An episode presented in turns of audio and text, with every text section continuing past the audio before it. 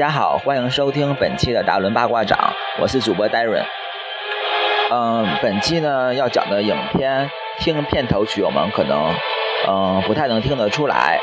嗯，因为比较陌生，对，不像以往期我们听片头曲的话还可以听出来。那我就不绕弯子了，我们本期的主题是嗯，蝙蝠侠大战超人之正义黎明。嗯，对，这个电影是二十五、二十六日上映的吧？应该是，就是呃周五上映的。嗯，之后呢，嗯，我嗯在电影院看了一下，对，就是看完看完之后，嗯，对，就大概这这部电影就是嗯，用我的所有的就是大概了解的一个知识给大家就是。讲一下我个人的一些看法吧。嗯，首先去这部电影里，嗯，看这部电影的电影院里看这部电影的原因就是，嗯，因为这个月的就是影片这种大片影片，熟在是三月份嘛，应该就是一个票房的一个和影片的一个淡季。对，就是，嗯，好片子好像很少。对，除了那个《疯狂动物城》之外，好像。就是引进片，就是大片，好像是，嗯，好像只有这一部，对，就是蝙蝠侠大战超人，所以嘛，就是必须要去电影院看的，要不真是没有什么电影可以看了。好，不废话了，呃，首先就是对这部电影大概我介绍一下吧，对，呃，这部电影呢，就是呃扎克施奈德导演的一部作品，嗯，扎克施奈德呢，就是他之前拍过，呃。呃，三百勇士，还有就是，呃，超人的呃第二部吧，《超人之钢铁之躯》呃等电影，对，就是扎克施奈德导演的一个，呃，本身的电影风格呢，就是呃非常的有一种画面感，对我就觉得扎克施奈德导演的电影就是画面感非常美，对，特别有一种油画的一种感觉，就是。嗯，虽然就是他的个人风格不是特别强烈，就是像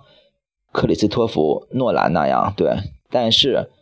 嗯，他的拍大片的经历还是非常丰富的，所以我们觉得他也会交出一份令我们满意的答卷。嗯，再说说，嗯，这部电影的两位男主角，嗯，两位男主角呢，一个是呃好莱坞。对，是那个都是他们都是巨星级的啦，本阿弗莱，嗯，本阿弗莱克，还有一个是，嗯，亨利卡维尔，嗯嗯，本阿弗莱特呢，嗯，在片中扮演的是蝙蝠侠，嗯，亨利卡维尔扮演的是呃超人，嗯。对，其实这部电影的，就是之前的一个蝙蝠侠，就是克里斯托弗诺兰导演的三部曲嘛，《黑暗骑士》，呃，就是已经非常有知名度了，嗯，但这部电影中并没有启用黑暗骑士的演员克里那个贝尔，对，就是怎么说呢？这可能是因为有一部分原因，是因为。嗯，他想摆脱《黑暗骑士》三部曲的呃一个风格吧，因为那个托克里斯托弗诺兰的个人风格实在是太强烈了，他可能是想抛弃之前的一些嗯所呈现给大家的一些印象和一些剧情，对，所以启用了新的演员，就是小本本阿弗莱克，嗯。但是，对，可能是很多人就是自从启用了呃小本之后，就是很多人都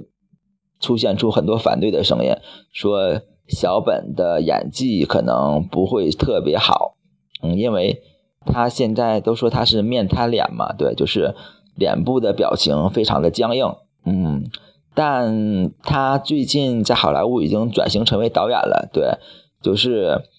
呃，已经不再是一个纯粹的演员，嗯，他更多的像导演和幕后进行就是转型，但是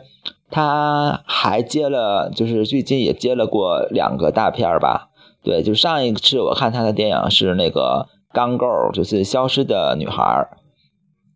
嗯，他在片中就是扮演了一个被妻子控制的一个丈夫形象，嗯，所以，嗯，当时呢，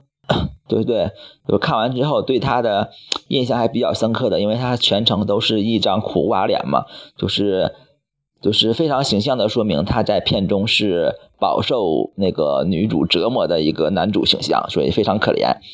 嗯。这也是我觉得这也是大卫芬奇选他的一个原因吧，对，就是呃小本同学的演技，对，可能嗯在面部表情的演技吧，对，可能没有那么丰富，所以我觉得本阿弗莱克也是对比较适合出演就是钢构其中的一个男主角的形象，但这个对看过这个蝙蝠侠大战超人呢，我就是对他。嗯，反正突然觉得他变帅了，对，有点长得越来越像那个乔治克鲁尼了。嗯，就是他可明显能看出来，他确实是有点朝中年化的方向发展了。对，就是鱼尾纹嘞，什么就是白发或者是那个身形什么的，都是朝着中年人、中老年的人的一个形象发展。嗯，但因为他在片中。就是展现他的就是，嗯，戏份吧，就是都是比较单一化的，呃，所以他的面部表情还可以，因为他在片中扮演的就是一个富二代嘛，对，就是一种酷酷拽拽的那种，就是觉得也不用对，就是特别丰富的面部表情，对，就是，嗯，把那种酷帅的那个感觉展现出来就已经很好了。嗯，再说说，嗯，说说片中的另外一个演员亨利·凯维尔，嗯，他就是美国的，对，就是超人，对，就是一说超人就是亨利·凯维尔，就是跟他对应上了。就像说小罗伯特·唐尼就是钢铁侠，呃，说锤哥就是那个雷神，对，就是完全是一种符号号的一个人物。他也参演过其他一些影片，就是像，嗯。去年有一部英国那个就是间谍片吧，就是他是男主，好像是那片名我太记不太清了。嗯，对，就是亨利·凯维尔呢，就是关注的比较少，对，因为他的形象呢，就是也非常符合超人的这个形象，对，就是高高壮壮的，就是呃，而且非常的阳光，非常的帅，而且非常有 muscle man，嗯。就是一看就是比较受美国人喜欢的那种类型演员，所以他也非常适合超人的这个角色，所以我觉得，嗯，他在片中的表演也还是挺好的。但片中最令我喜欢的其实都不是他们两个，其实是另外的一个英雄，就是，嗯，神奇女侠。啊，对，神奇女侠是。由盖尔加朵演的。盖尔加朵呢，之前我也没有听说过他的一些作品，嗯，大概了解他是一个呃以色列人，对，以色列好像是呃全球环球小姐比赛的冠军吧，还是那个呃什么的，嗯，之后可能就是在美凭借着一个超模的身份，嗯，就在美国出道了吧，应该是，但他的电影我好像是记不太清，可能也没也没有看过。嗯，所以就是，但在他在片中的表现确实是惊艳到我了，就是特别美，就是把那个就是超模的那个就是身段和那个颜值都已经对，基本是巅峰了，我觉得特别闪亮，就是呃每一次出来都是特别像一个广告的一个大片的感觉，而且。不管她是穿着现代的服装，还是那个神奇女侠的那个服装，嗯，就是对，都是那个非常符合那个形象的，对，就是漫画形象跟他也是非常符合的，也对，就是非常美，非常，嗯，非常酷吧，应该是。嗯，对人物，嗯，还有其中的一个反派，对，就是一个莱莱克斯集团的一个富二代，他叫什么名字我忘了。对，他在片中的是表演，嗯，表演一个富二代叛逆的富二代形象。对，就是内心可能是钱太多了吧，就是那个。也是那种就是孤单寂寞冷的富二代，就内心比较扭曲，就是而报复社会那种。对，基本的电影的反派基本都是这种，因为有钱任性嘛。对，就是可以随便挥霍，想干什么干什么。嗯，对，就是也比较那个符合这个一个反派的一个身份吧。嗯，好吧，那我现在对他们一个主主演的一个情况大致的说了一下，完了之后再说说。嗯，他们的一个能力吧，嗯，蝙蝠侠呢，就是因为他是从小心里面有一个阴影的一个富二代，对，父母从小就是死于非命，好像是被抢劫犯给开枪给打死了。呃，之后呢，他心里又留下了一个阴影，就他他就掉进了一个蝙蝠洞里面，好像是，完了之后又被蝙蝠救了救了出去，完了就有心里面有了阴影，对，就是也是那种阴影少年，就是问题少年的那种，心里有疾病，但他也是有钱任性啊，他就是，嗯，因为心里面有阴影嘛，就是他之后就想那个惩恶惩惩恶扬善，对，就想那个，嗯，就是。用自己的一些尽所能，嗯，力所能及吧，就是来保护这个城市的一个安稳和安全，所以他就是利用自己的财力嘛，就是，呃，组装了一身战服，还有一些就是比较先进的科技的一些小玩意什么的，呃，武器等等，就是来那个惩恶扬善，嗯，对。在，因为他的所那个城市嘛，对，就是，嗯，在他的城市还是算是比较知名的一个英雄吧，应该是。嗯，再有是超人，呃，超人呢，其实这部电影它是剧情是接着上部超人钢铁之躯的一个剧情来就是续起来的，对。超人其实是以克星人，对，不是地球人。他有超能力，呃，他就是他的父亲被，呃，被那个佐德将军给杀害了，而他父亲就是为了保护他的，他父母为了保护他的安全，就把他送到了地球，呃，因为地球相对于那个星球，那个星球还是比较遥远的，对，相对比较安全。完他就被一个地球的一个夫妇抚养。嗯，长大对完之后，那个超人的父亲好像是有一次是为了救他吧，就牺牲了，完就剩超人和他的母亲，嗯，就是相依为命。嗯，之后就是超人就是以一个普通报社记者的身份，就是在地球，嗯，属于什么呢？就是隐藏了身份吧，对。但有邪恶势力出现的时候，超人也会及时出现来。对，就是打击罪恶。嗯，第三个那个超级英雄人物里面是那个盖尔加朵演的神奇女侠。呃，神奇女侠我不是特别了解啊，就是我记得我小时候看过一个动画片，叫什么希瑞又那个什么那个一个男的，一个女的，对，就是呃拿个剑拿个盾的，叫什么希腊还是希瑞的，什么赐予我力量什么的，我不知道那个是不是神奇女侠。嗯，反正跟这人物的造型很像。嗯。对，就是，呃，他在片中就是，呃，装扮是左手拿个剑，右手拿个盾嘛，玩穿的就是比较性感的那种，就是像，呃，角斗士的那种，对，女角女女角斗士的那种装束。嗯，其实神奇女侠的身世都跟他们不一样，她既不是外星人，也不是地球人，嗯，她是神，半神吧，应该是。其实我觉得他应该去那个希腊那个神话片里面去当主演去，比如像那个之前的什么波尔西杰克逊那种系列电影中，就是演那个什么神和凡人的私生子那种电影中去，比较适合他的身份。对，说到这儿，他的身世就揭开了。其实他就是呃，宙斯和亚马逊什么公主的一个私生女。对，所以他应该是一个半人半神吧。完蛋之后，那个宙斯赐予他了几件武器，一个是那个金刚锁，还有一个剑，完还有一个是那个。还有一个盾牌吧，应该是对，赐予他几样武器来进行，好也应该是那个第一是保护他们那个国家，第二可能也是守护安全吧，守护就是当地的安全。所以，呃，所以那个神奇女侠具有长生不老的能力，因为在片中大家也可以看见，他已经活了，应该是几百岁了吧，应该对，好像在五几年。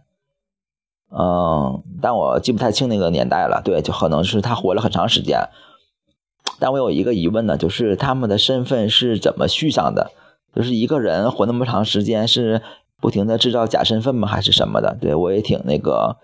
这点我还不太清楚。就是超人，比如他从外星，嗯，他倒能说得通。对他从小因为是就说是夫妻生的孩子呗。但那个神奇女侠，嗯，就是她的身份。哎，有点就是一直不死，完儿到一定岁数了是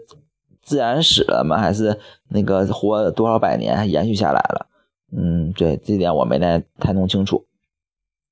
所以就他们三个的身份是完全不同，嗯，所以嗯完全不同的，所以就是，所以这个组合还是非常的呃 surprise，非常的新鲜的一个组合，对，叫做什么外星人人。玩神，嗯，比较好。再有其中的反派，那反派演的是一个比较，他的身份就是富二代嘛，对，就是财大气粗、有钱任性那种，所以他的人格也是，嗯，嫉妒心比较强吧。因为超人就是是当那个当地的一个精神领袖嘛，所以他比较嫉妒超人，他就是设计了一些计谋等等等等来陷害超人。就是达到他和蝙蝠侠反目为仇的一个目的，最终就是他想把超人和蝙蝠侠都消灭掉嘛，就是利用他的一个，嗯，制造出来的一个怪物，对，就是把他俩消灭掉。但是，嗯，对，剧情大家自己看吧，我就不过多多剧透了。嗯，嗯，我再介绍一下，就是。嗯，他们的影片的一个对公司吧，嗯，蝙蝠侠，嗯和超人都是属于美国的 DC 公司，DC 动漫。对，美国现在有两大动漫是比较主流的呃动漫公司，英雄动漫公司吧，应该说是一个是 DC 动漫公司，一个是漫威动漫公司。嗯，DC 动漫公司对，就是英雄人物主要有大家现在。看到的，呃，蝙蝠侠、超人，嗯，绿灯侠、闪电侠啊，等等等等，对，还有什么神奇女侠，就是等等等等，这些人物就是属于 DC 的动漫旗下的一些英雄，还有漫威旗下的英雄，主要就是最近非常火、非常爆的，嗯，钢铁侠、蜘蛛侠。嗯，绿巨人就是复仇者联盟里面的那些英雄，大家对大家看过的这部电影的话，应该都知道，就这些美国队长等等等等，就这些人物都是美国漫威旗下的。还有就是，嗯，就是今去年和今年两部比较受欢迎的那个漫威的一个形象是蚁人和死侍。对这两部影片呢，就是也是漫威旗下的，对，所以我感觉是漫威的英雄人物好像更多一些。但我对美国 DC 可能是因为我都是以看电影为主嘛，对，所以对他的了解还是比较少，知道的可能也就是这些。但现在的那个就是公司的发展来看，是漫威更胜一筹，因为漫威现在，嗯。有一个漫威宇宙的一个规划嘛？现在漫威宇宙已经进入到第二部了。漫威宇宙的第一部呢，就是美国队长，呃，钢铁那个钢铁侠，嗯，还有那个复仇者联盟，他们就是组成的一个漫威宇宙第一阶段。就是第一阶段呢，是以蚁人的，是以蚁人的这个电影为，就是第一阶段，属于第一阶段一个收尾。嗯，对，就是漫威的第一阶段已经部署完了，就是下面漫威现在是进行第二阶段的一个部署。第二阶段部署的，嗯，第一个电影呢，就是今年会上映的《美国队长三：内战》。这个是漫威宇宙第二阶段的第一个电影，对，就是可以号称是复仇者联盟二点五嘛，对，就是基本所有英雄基本能上的都上了，而且加入了大家非常喜欢的蜘蛛侠，对，蜘蛛侠也会参与进来，就是美国队长二点五，美国队长二点五是美国队长三内战呢，他对他就是那个。基本复仇者联盟里面有的形象，他都会有。他就是怎么说呢？应该也是这个复仇者联盟，就是一个特效大片吧，应该是。呃，里面还是还多了几个人物，一是蜘蛛侠，二是还有一个一个黑色的那个人，忘了叫什么名字了。对，就是还会多了几个其他的一些英雄出现，就是非常的期待。嗯，希望就是能。火爆暑期档吧，应该是他们的目标，可能也是暑期档，应该是，嗯，所以那个这么看来，就是 DC 动漫它的，嗯，差距吧，就是照比漫威还不是一丁半点的一个事儿，是一大步。对，因为 DC 动漫才开始，呃，据报道，据报道，他才开始形成自己的那个一个宇宙规划，现在。这个蝙蝠侠大战超人就是他宇宙规划的，嗯，第一阶段的第一部电影，所以这个电影对他们来说是非常重要的。就这一步棋，如果是嗯走错的话，那么他们以后的道路也不会特别通畅。所以这步棋至关重要，所以他们也花非常大的心思在这部电影上。可以看出，这部电影对他们来说，对，就是相当于嗯漫威的复仇者联盟吧，应该是。嗯，之后，但今年 DC 动画会出现一个对第一阶段的布局的一个爆发，对，我觉得今年的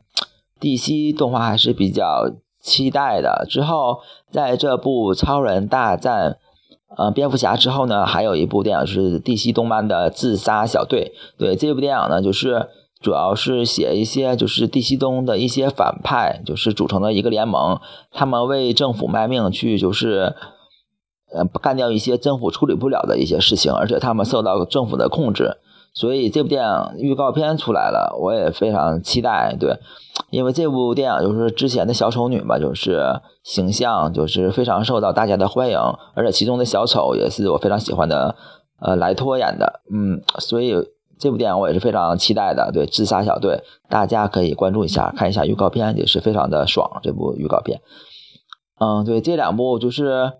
不，这两个公司吧，就是互相，我觉得也是有竞争才有发展，才有出路嘛，就是，所以这两个公司也是，嗯，各自发展吧，都是希望他们都是能互相借鉴，互相就是互相攀比吧，应该是，就是把更好的一个电影和漫画呈现给观众，对。嗯，对，这些介绍完之后呢，说一下剧情吧。对这部和我的感，这个人的一些感觉。对我看完这部电影呢，就是第一感觉就是非常燃。对，就是看的我就是前前边看的还不是特别燃，就是因为美国电影的。铺垫嘛，就是稍微比较长一些，对，前面都是对一个整体脉络的一个梳理，之后才有还有人物的立场的一个整理，还有那个人物剧情发展的一个推推推理高潮吧，对，就是这一些之后才会有电影的一个高潮出现，所以这部电影前面铺垫是非常长的，嗯，高潮就是出现在之后的那个，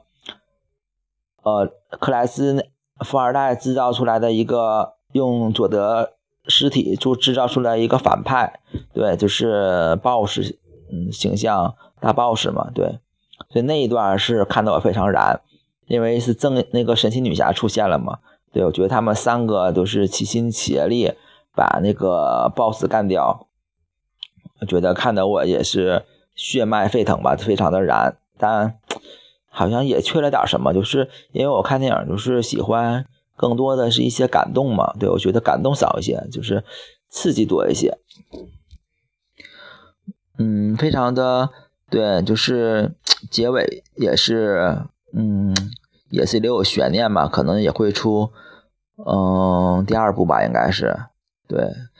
我们现在再先来欣赏一下其中的一个插曲吧，大家能不能感觉到一个燃的一个状态呢？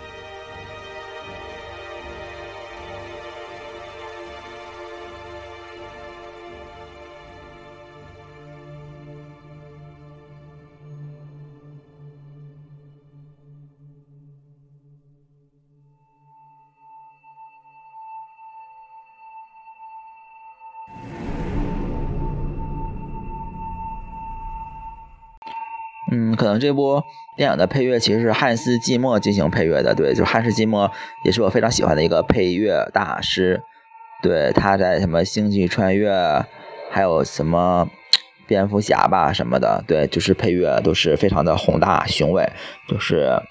和片子相得益彰吧。嗯，所以也是对配乐也是非常棒的，great，great，great，G。带 G B G B M 对，嗯，background music 对，好吧，那我们再说一下他们的宣传吧。就是最近那个，就是上映之前嘛，就是其中的本阿弗莱克和亨利凯维尔都来北京进行一个宣传。对，就是最近越来越多的 A 外国好莱坞 A 咖都在北京进行宣传，所以我觉得帝都人民都是非常幸福的。对。嗯，哎呀，之前我在 我去北京的时候都没有遇到过这种，就是啊，也遇到过，就是那个，呃，什么修杰克曼什么来宣传，但我也没去看过。嗯，所以我觉得就是之后，因为中国的票房越来越高嘛，对，就是它在世界的一个票房榜里面，都是收入里面是排在美国之后的是第二位。而且这个还有上升的一个趋势，因为中国人多嘛。怎么说？嗯，怎么说？就是虽然看的人比例少，但总数是非常多的。再加上影院的不断扩建，所以我觉得说是。调查说是未来几年应该中国的票房会超过有美国的，因为现在很多电影的一个中国票房都是超过美国的一个电影票房，所以好莱坞大咖和导演们也越来越重视中国市场，都来亲自进行宣传。嗯，就前两天还是那个小李子来小李子来中国进行宣传了嘛？对，就是